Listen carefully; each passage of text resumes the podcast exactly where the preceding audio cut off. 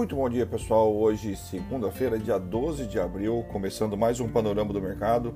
Ficamos aí quase uma semaninha em off com problemas na plataforma, agora voltou todas as atividades ao normal.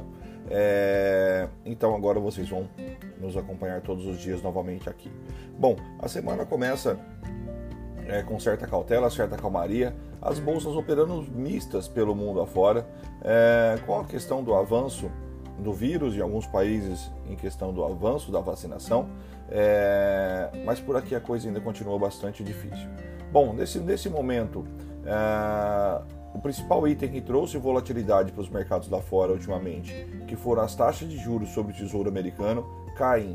O 10 anos cai 0,34 e o 30 anos cai 0,54 neste momento.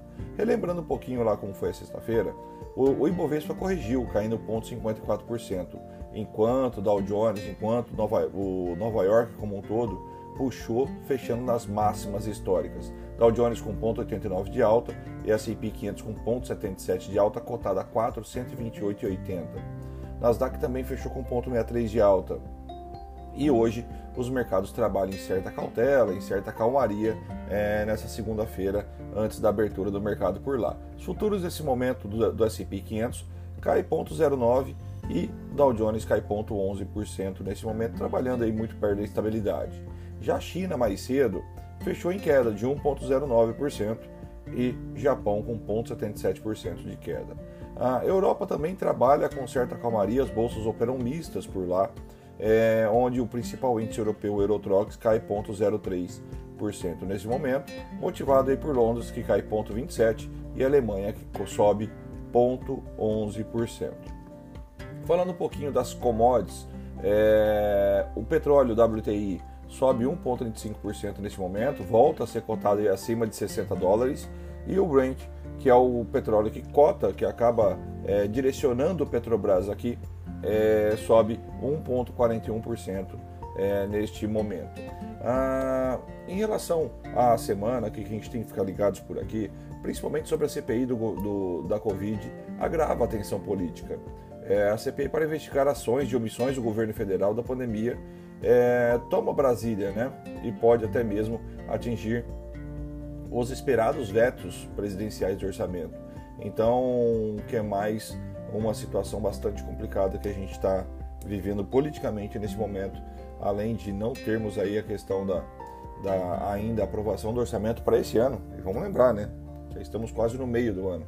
É, e vamos lembrar do risco fiscal que temos e agora essa CPI instaurada também. Bom, saindo neste momento o Boletim Fox, é o que a gente tem que ficar ligado é, para o dia de hoje na agenda, né? Agenda mais tranquila pra, por ser uma segunda-feira. Agenda nesse momento só temos Boletim Focus neste, nesse momento, saindo agora, 8h25. E às 14 horas nós temos discursos de membros do FONC, do Banco Central Americano.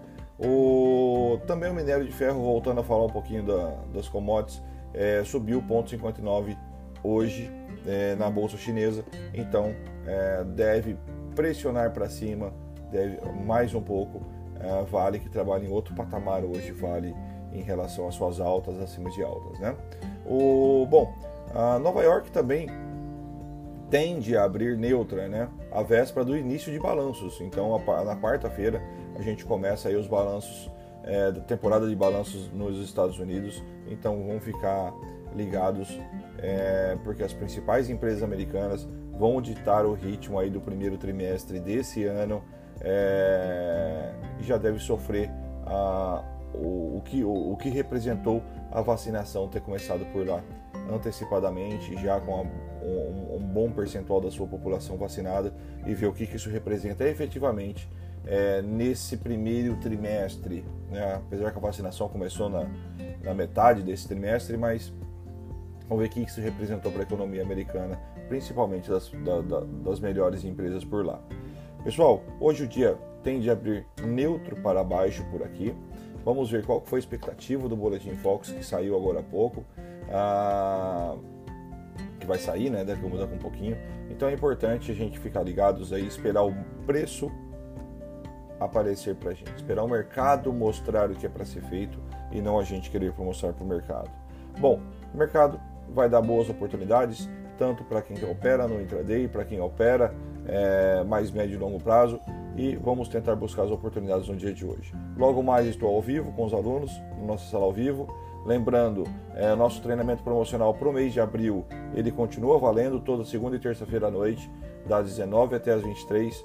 Acesse o site, é, confira é, o treinamento promocional do MC Pro, um precinho é, de graça pelo tamanho e conteúdo que tem. E eu aguardo vocês amanhã aqui no Panorama do Mercado, no Money Camp News. Abraço e até lá.